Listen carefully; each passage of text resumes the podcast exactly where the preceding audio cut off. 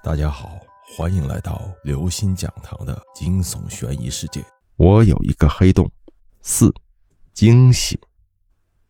杨万福今天破天荒的打了个出租车回去，路上他再一次拿出了手机，拨打了王丽丽的手机号。嘟的一声，电话通了。干嘛呀？终于接通了，电话那头传来王丽丽不耐烦的声音：“哎，你在哪儿呢？”在寝室睡觉了。哦，杨万福犹豫着要不要把事情告诉他，还没等他开口，王丽丽就丢下一句话：“睡了。”便挂断了电话。杨万福看看时间，的确不早了。再一考虑，这种事儿还是不要告诉他为好。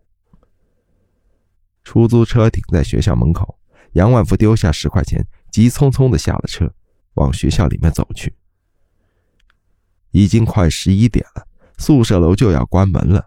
校园里的人并不多。杨万福双手捂着内裤里的钱，犹豫着要不要现在把它们拿出来，藏在什么地方。可一路走来，他都没找到一个合适的位置。正好楼管要锁门，杨万福赶紧窜了进去。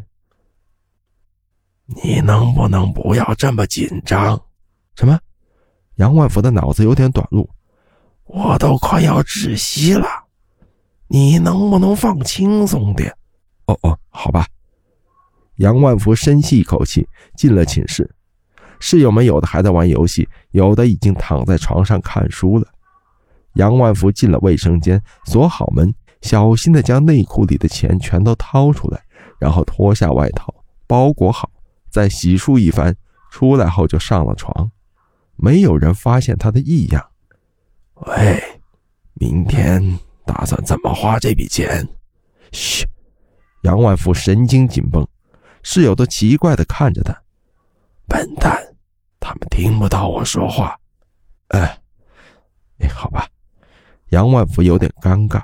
好在这个时候寝室熄灯了，大家也都睡下了。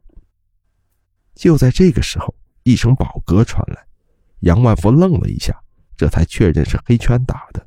他差点就脱口问他。但转念一想，这样会惊扰到室友，便试了下，在脑子里发出疑问：“你在打嗝？”“呃，第一次吃这么多。”“你吃什么了？”“不告诉你。”“嘿嘿嘿，我去睡觉了。”“先别走，你们这种妹有名字吗？以后我应该怎么喊你？”“喊我旺旺吧。”欲望的望，喊两声来听听。旺旺，刚喊出口，杨万福就发现了不对劲儿。你耍我？嘿嘿嘿，其实以前有人给我们取了名字，叫黑洞。黑洞，黑洞。整个晚上，杨万福都在念叨着这个名字。第二天一早，杨万福思来想去。将钱全部揣在身上，离开了寝室。他想，如果老板发现保险箱被盗，肯定会怀疑最后一个离开公司的他。如果报警，警察来寝室搜查，不就人赃并获了吗？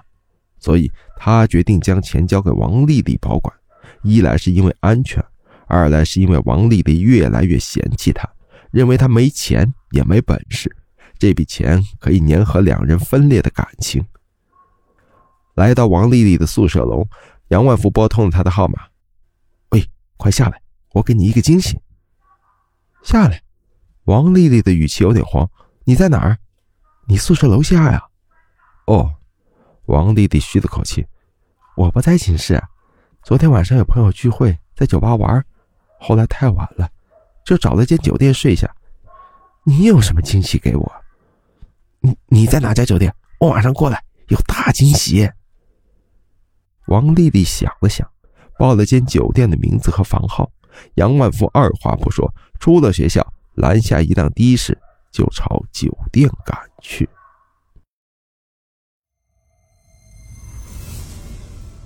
各位听众朋友，本期节目到此结束。如果您喜欢，请关注、订阅、点赞、转发四连击，谢谢您的支持。我们下期再见。